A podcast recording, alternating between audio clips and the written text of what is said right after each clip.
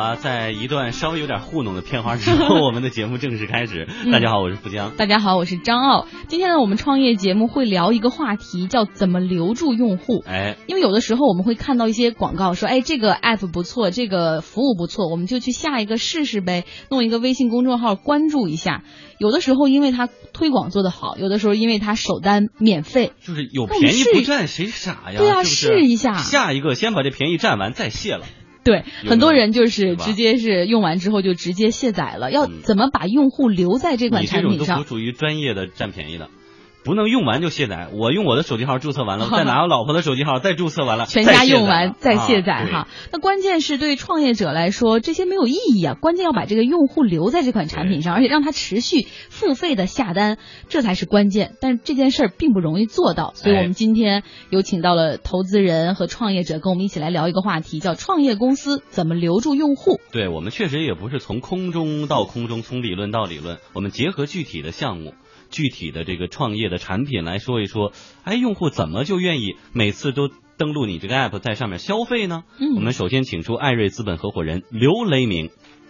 大家好，我是艾瑞资本的刘雷明。呃，艾瑞资本是一家知识加资本的投资机构，希望在投资的过程当中能跟创业者一起共同成长。嗯，好，欢迎欢迎。对，呃，刘立明也是从事中国市场研究和咨询工作很多年，在互联网、电信以及传统行业都有很多咨询研究的工作。其实以前我们大家做互联网选题的时候，就经常会采访艾瑞咨询的人，他们现在只不过咨询公司又出了一半部分人来做投资了哈。所以说，就既有钱。同时呢，还有经验，因为做过咨询嘛，对，是不是？也希望呢，今天能给我们提出更多的这样的中肯的建议哈。那么今天呢，也请出了创业者，对，这创业者的创业项目呢叫密合儿，但是他就愿意说叫密盒，创始人是李成。大家好，我是密盒的创始人李成，我们努力的目标就是能让大家轻轻松松穿的美美的。哎，这 slogan 确实是。就很简单又好吃的感觉。那他呢是做了八年的互联网媒体广告制片人，曾经创业过一次，当时是做的海淘的一个平台，坚持了两年，最后失败告终哈。嗯，好，那李成能不能先用一句话给我们介绍一下你的这个项目或者这个产品密盒到底是个什么东西？好，那个其实是因为现在这样，呃，大家在网上买女装的时候，就会发现你搜一个女装能搜出好几百万款来。对，那现在就选择权爆炸嘛。那我们其实就是想替用户解决这个问题。那用户来到我们密盒的一个应用场景，就是他。不用选款了，他在我们这上面填一个调查问卷，里边包含了他的身体数据和一些我们给他一些图片，让他选择喜欢还是不喜欢，我们来由此分析他的喜好。啊，那之后我们就会给他寄出一个神秘礼盒，然后这里边包含了我们五件精心挑选的适合他的美美的衣服，然后他自己在家试穿之后，喜欢的支付，不喜欢的免费给我们退回来。并且他只需要为他心仪的这个美衣付费，其他的一切服务都是免费的。嗯，姑娘们听懂了吗？就是这些一盒子的衣服，你都不知道是什么，你在网站上只是填了表，然后来了一盒神秘礼物，你可以跟朋友男跟那个身边的男同事说，你看这就是我追求者送的。哎，这就对了。像我们对标的那一家美国的网站，他们的用户反馈就是说，我感觉有人在暗恋。哎，但是这些衣服本身都是境外的产品吗？还是说也不分国内国外？呃，我们的理念是全球采购。那其实，在这个理念之下，我们也不排斥国内的优秀设计品牌。但是，我们还是，尤其在前期的时候，我们还是希望能够这个引进欧美日韩以及香港、香港、台湾地区的这个优秀的设计，来实现我们一个最基本的一个审美情趣。哎，那我们是不是可以从这个产品当中提炼出很多关键词？例如，就全球买手啊，跨境电商啊，还有神秘礼盒帮你搭配呀，等等。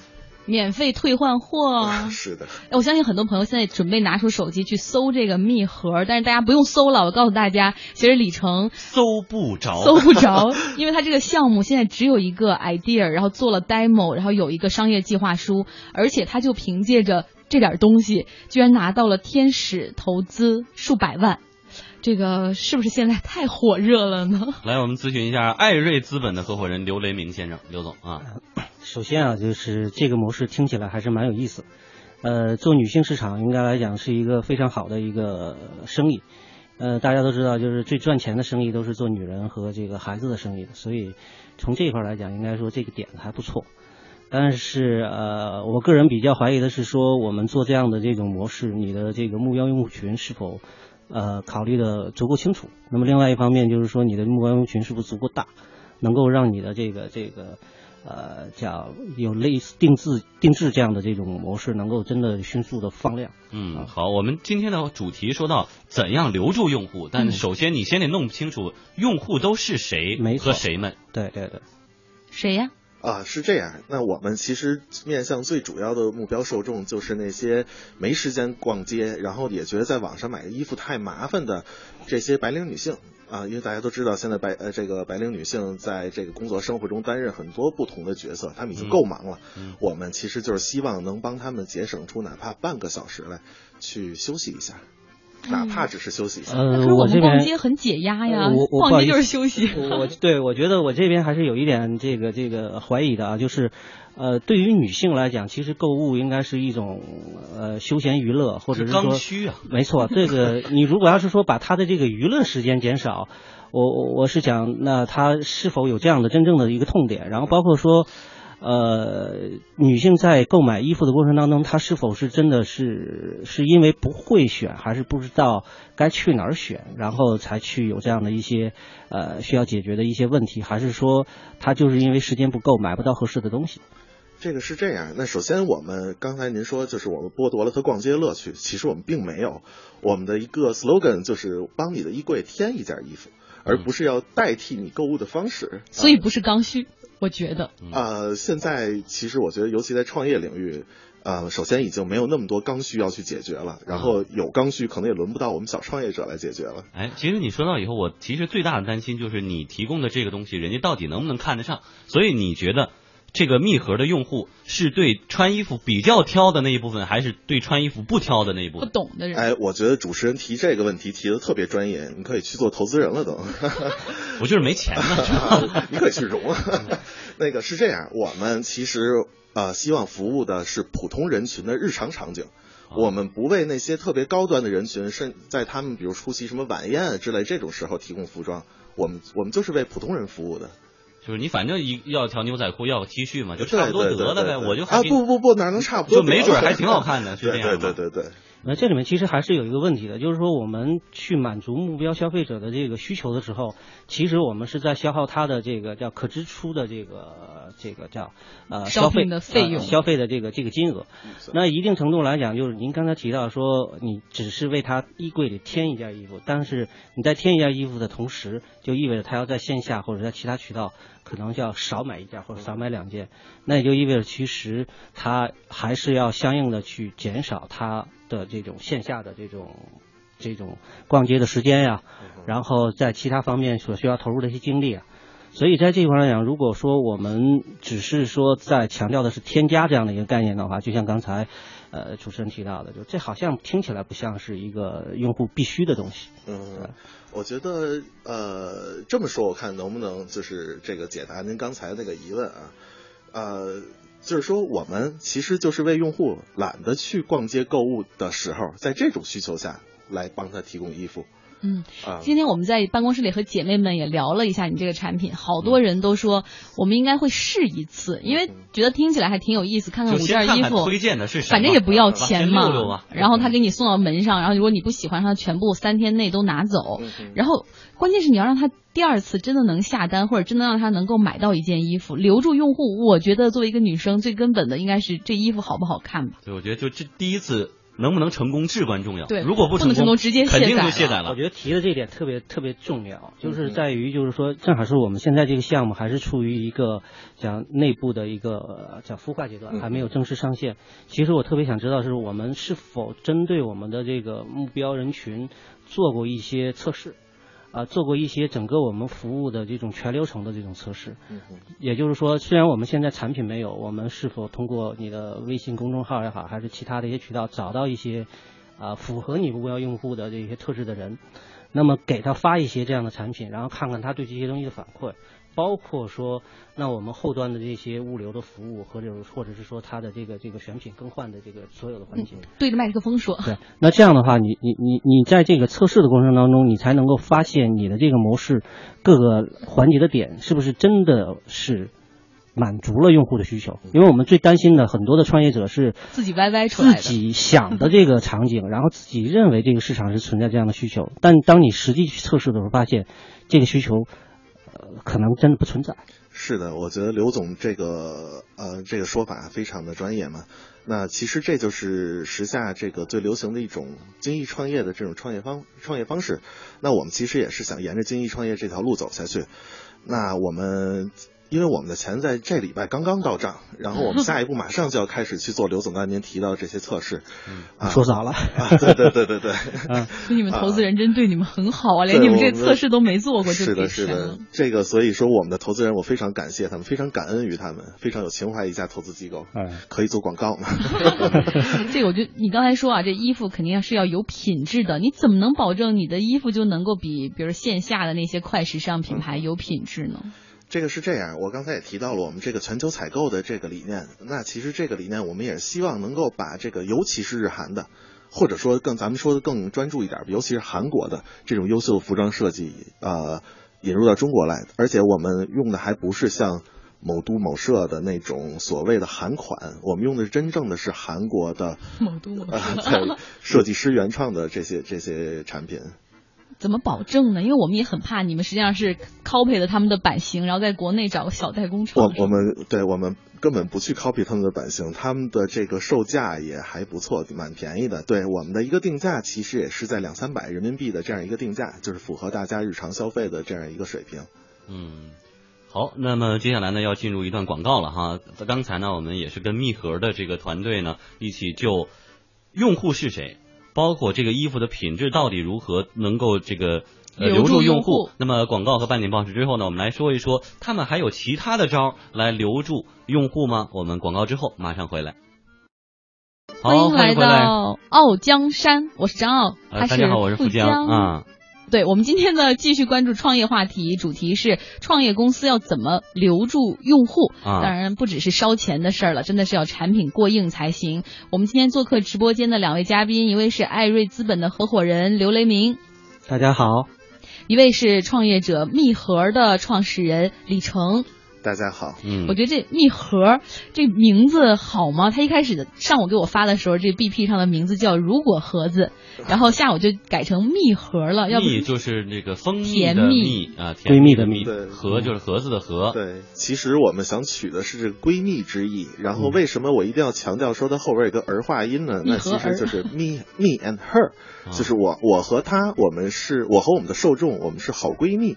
我是个暖男男闺蜜，这种感觉。蜜就是你，就是蜜盒的这个团队哈。对对。那么刚刚在半点报时之前呢，我们也是分析了这个蜜盒到底它的受众是谁，以及我这个衣服的品质能不能够留住我的用户。直播间里只有一位女性，张傲觉得能够留住你吗？我觉得有点悬，你这还有哪些单品？三百多块钱一件，其实也不便宜。而且你说日韩版型，我觉得这个感觉未必适合我，因为我喜欢欧美款。所以我觉得拿过来这个盒子打开一看，我说哦，不是我的菜，然后我可能会叫快递给你们送回去。对，这样的话你们物流费白花了。对，而且还有一个特点呢，就是大家往往别人送他一件礼物，现在已经很习惯了，打开某宝就去比比淘一下，看看哎价钱多少钱啊？看看这到底是。所以你们的这个衣服来了以后，牌子啊。包括它的那些，考虑到这一点了啊，有考虑有考虑，就是我们的这个，首先服装品牌不是这种大陆货，呃，是比较还是比较有设计理念在里面的一些优质的。搜不到同款。某宝上即便搜得到同款，我们也保证是同价销售。这个因为这个，我认为赚取利润不能靠加价，只能靠你的这个能力去从上游的供应链这边去优化你的价格体系，而不是要在用户端加价压进场价。对，这里面就有个问题，就是说说到上游供应链的话，刚才这个李总提到，就是说全球采购。那全球采购的话，其实你的采购成本是会很高的，你要买手是要全球来去物色相应的产品啊、品牌啊。那你如何能够把你的这个采购成本压得够低？呃，是这样。首先从理念上来说，我们认为，呃，全球采购才是我们为用户服务的一个一个一个最根本的一个品质保障。这一点我们是不会放弃的。那至于说这个未来的这怎么压低它整个供应链的成本，那首先来讲，我上一个创业项目叫做酷海淘，就是一个海淘平台。我们在这个海淘整个供应链的，尤其是在物流这个环节，已经有了比较丰富的资源和经验，然后也也有一些呃了解怎么样去压低这方面的这个成本。那咱们再提到说上游 B 端供应端的这个成本压低的话，那其实就是只能依靠依靠于我们未来的这个销售量了。对，啊，因为大家都知道，其实，在供应链上，你要掌握话语权，就取决于你的，讲你的这个用户量，或者说你能带来多多大的出货量，你才有这个足够的议价权。那其实对于我们这个项目来讲的话，因为你面向的是呃一个细分群体，然后细分群体的一个细分需求，所以在这个情况下来讲，你你你其实我个人认为，其实你是很难做到一个足够大的量，然后让你在整个议价上是有主主导权的。嗯。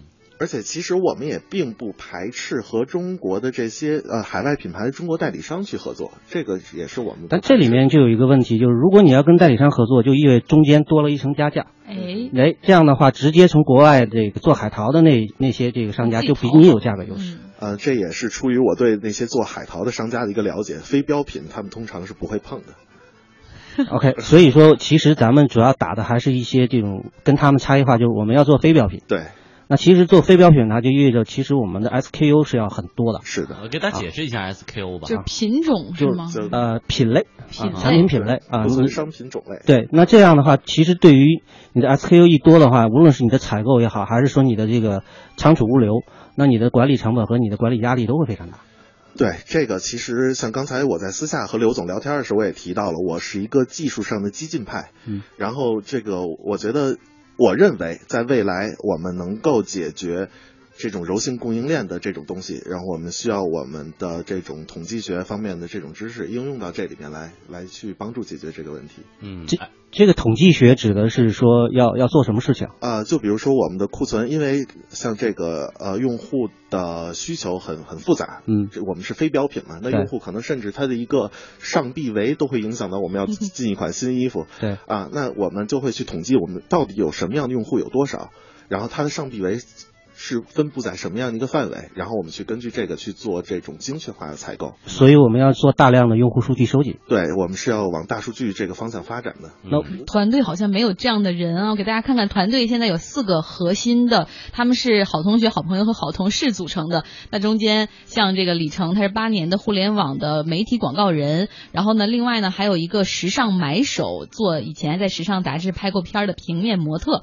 那还有一位呢是合作六年的技术总监。他负责技术实现，还有最后一个第四位，他是混迹广告公关圈多年的广告人员，推销的，没有对，这里面好像缺少一个做大数据的。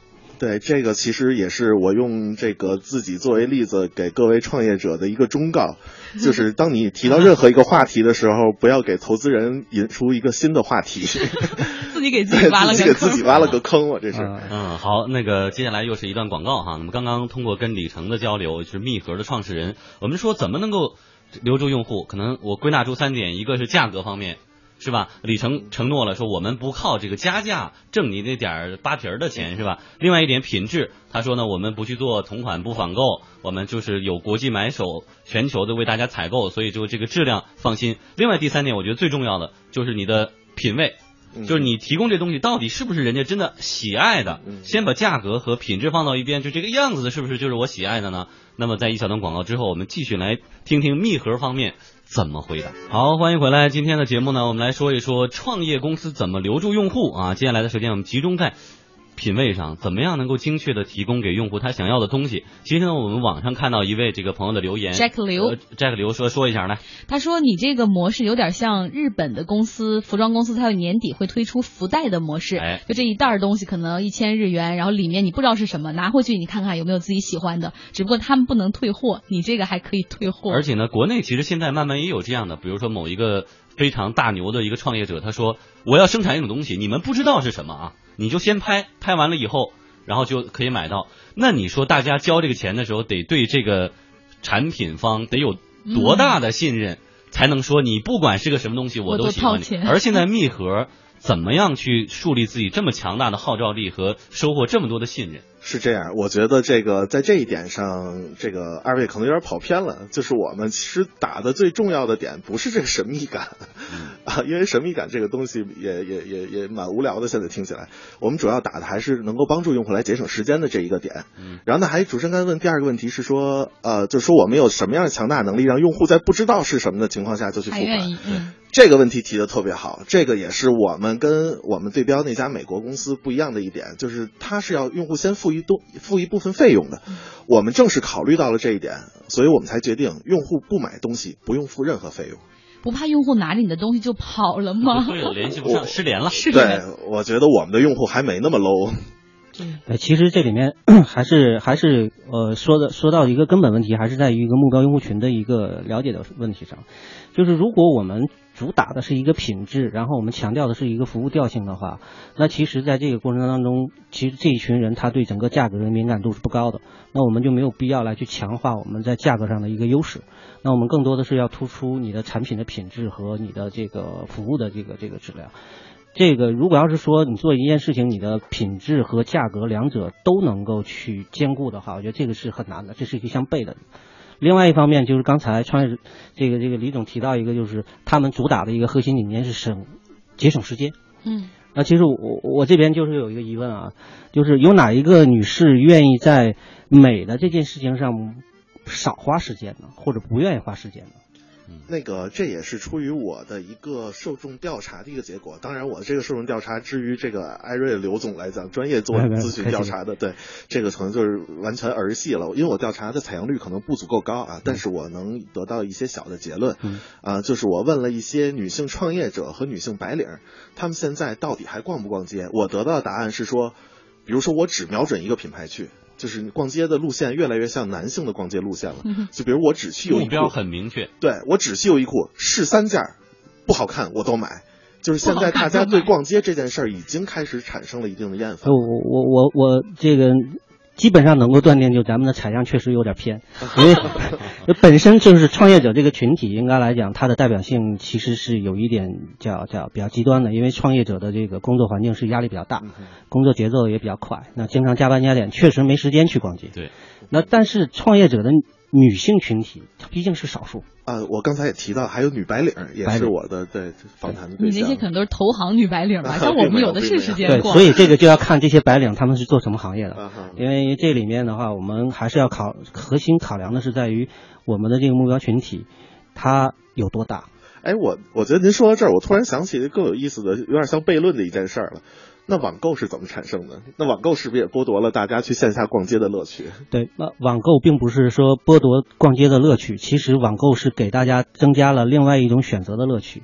你要知道，就是说，其实现在的女士在网上这个这个在进行网购的时候，花的时间其实远远比逛街的时间还要多。嗯，那在这选择的过程当中，同样的时间，他可以选择的东西要比在线下选择的多得多。对，而且网购可以让我们在办公室里也可以网购。所以这里面我们核心看到，它其实。并不是在节省时间，而是在有效的时间内给用户提供了更多的选择。嗯啊，而且呢，我对这个李成先生有一个就疑问哈，就你们开刚开始注册的时候，可能要填身体的一些这测量的数据是吧？呃，这个我觉得你们推荐的衣服尺码合适，我是非常有信心的。但是样子合适，你们是只通过他说你喜欢这个颜色吗？不喜欢这颜色，那款式呢？他到底是喜欢七分的，还是喜欢 超短的，还是裤子，还是裙子，还是什么呢？怎么？你们怎么判断这个人？你不是你，比如说你猜张傲，他会喜欢什么？你们怎么猜？这个是这样，我们的我刚才说过了，我在技术上我是一个比较激进主义的一个人。那我认为，那其实现在互联网在做的一件事儿，就是把大家的日常生活去数字化。我们的一个理念是说，我们认为人的穿着品味这件事儿是可以数据化的。那我们从两个层面去入手。第一个层面，我们先去给我们的商品贴上很多的这种风格标签，并且它的这个风格标签是有它的含量这个这个属性的，啊，然后另外一方面是通过用户对于这个他的喜好的一个判断，我们去分析他在这些风格标签里面到底喜欢哪个，不喜欢哪个，甚至于包括他在哪个碰撞上哪个的时候。导致了他喜欢还是不喜欢？那你这个标签就比如分分为什么森女呀、小清新、御姐、女王是吧？对，这个只是从风格上的一个标签，甚至它还包含了，比如说我图案是什么样的图案，它同样都是，比如说是一幅画，那它是一种街头涂鸦，还是一个艺术画还是一个卡通，我们会去精确的贴这些数据标签。哎，这个说到标签这个问题啊，就是标签毕竟它是一种归纳出来的信息，就是从信息的层面来讲，我们讲就是你的这个信息提炼的这个越抽象，那缺失的这个信息就会越多。那对于其实这个用户他在选择自己的这种风格或者喜好的这种风格，其实它是一个形容词描述或者是一个简单的一个词。你和我对同样一个词的理解可能是有偏差的，或者是不一样的。那这个时候，如果仅是基于这样的标签数据来去说识别用户他的这个风格或者他喜好的这些，很有可能你的这个匹配度的精准度会差很多。这个我认为还是从两个层面来说。第一，这个风格这点我不太认可刘总的说法，就是我认为风格还是有一定之规的。就是比如说像波西米亚很典型的一种风格，那就是比如说长款长流苏之类的这些代表了波西米亚风格，就是风格还是很明确的。第二一点，至于像尤其还有刚才主持人也提到，那关于用户的品味这一点，那其实我们我认为现在在互联网上做生意，你一定要足够的精准，要精细化。那我们其实就是在输出我们自己的一个审美价值，然后我们吸引的也是认可我们审美观的这群用户。对，这里面其实刚才提到一个，就是关于用户对于不同风格的一些认知。呃，我我个人可能对于这个这个女性消费群体，他们对于不同风格的这个了解程度有多少，可能了解的并不是很深啊。但是以一个普通消费者来讲，他去来去认知你的服装风格也好，或者是说。呃，叫叫你的这个着装是什么样的？这个有哪些可选项的话，其实这里面是存在着一个叫你的认知的这个信息的这个不匹配的问题。那么另外还有一个在于，呃，有些人其实他们喜欢一种风格，包括呃和他们适合什么样的风格，这是有区别的。哎，对，我觉得您聊的这个话题也特别有意思。嗯，那其实我们这边那行，这个要聊到一个稍微显得有一点枯燥的一个一个话题了。那我就大概说一下，就是我们的一个推荐算法是基于在一个 n 维空间内，两条向量间夹角的余弦值。那它其实大家就可以竖起左手的一根手指头来，然后右手另外一根手指头根部贴着它，然后围着它旋转，然后呢这就会形成一个夹角。那这个两个夹角离得越近，我认为它就越匹配。那其实就是我不，这个就意味着我不用光专注于用户某一个风格去贴近它了，我可以从用户的周围的很多他的喜好风格去往去向它贴近。这不一下给五件吗？是吧？五件也不多。不，这五件就是我们通过这种方式选出来的。对，简单来说就是虽不中而不远矣。啊，就是反正差不多在这个范围内，一下就是这个跟打散弹似的。对吧？总有一款适合你 哈，听起来是有道理。对，最后质疑一下你的成本嘛？我觉得你这个成本可能无法 cover。你怎么挣钱呢？这个我们还是希望能够改变。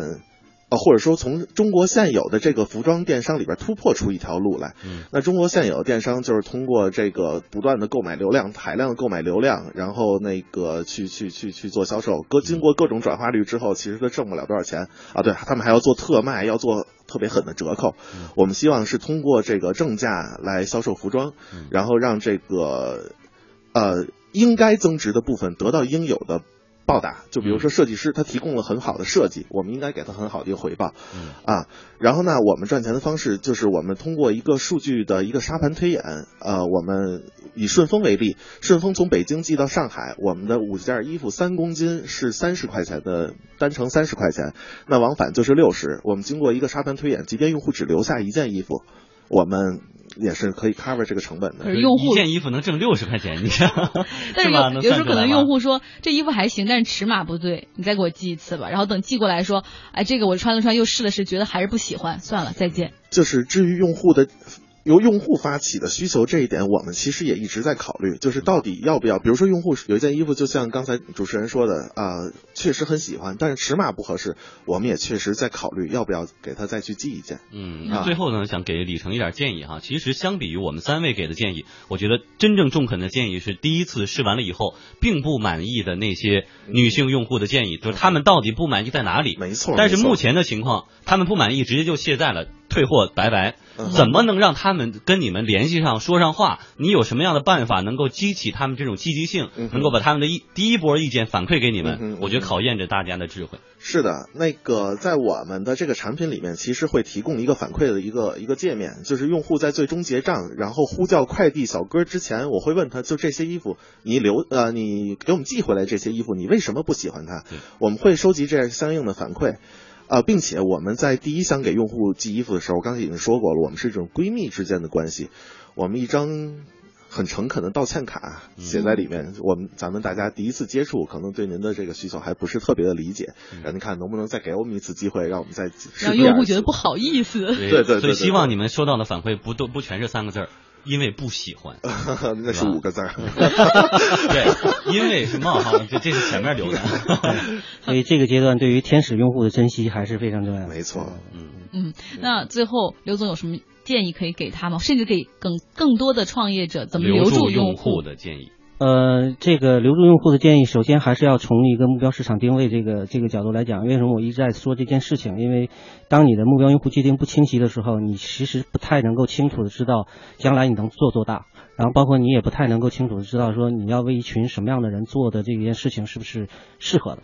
那对于这个目标市场的一个定位，我我可能更更建议的是创业者想清楚这群人他不是一个什么样职业人群或什么样，而是说他们要具体到一个场景上。那这样的话，才能够让我们的这产品能够落地、接地气啊。嗯，好，那最后呢，也非常感谢二位的参加，然后也希望我们今天的对话能够给在听节目的很多创业者以及想去创业的朋友一点提示和提醒哈。那另外呢，也希望大家能够关注我们周日的节目。本周日呢，我们会请两位投资人来面对同一个这个创业项目，然后一起给这个创业项目来找茬，继续说不。两个大男人做内衣，在我看来，反正绝对不行。投资人估计会跟我同一个战线的。嗯，好，再次感谢大家的收听，也再次感谢艾瑞资本合伙人刘雷明先生，感谢密盒创始人李成先生的做客。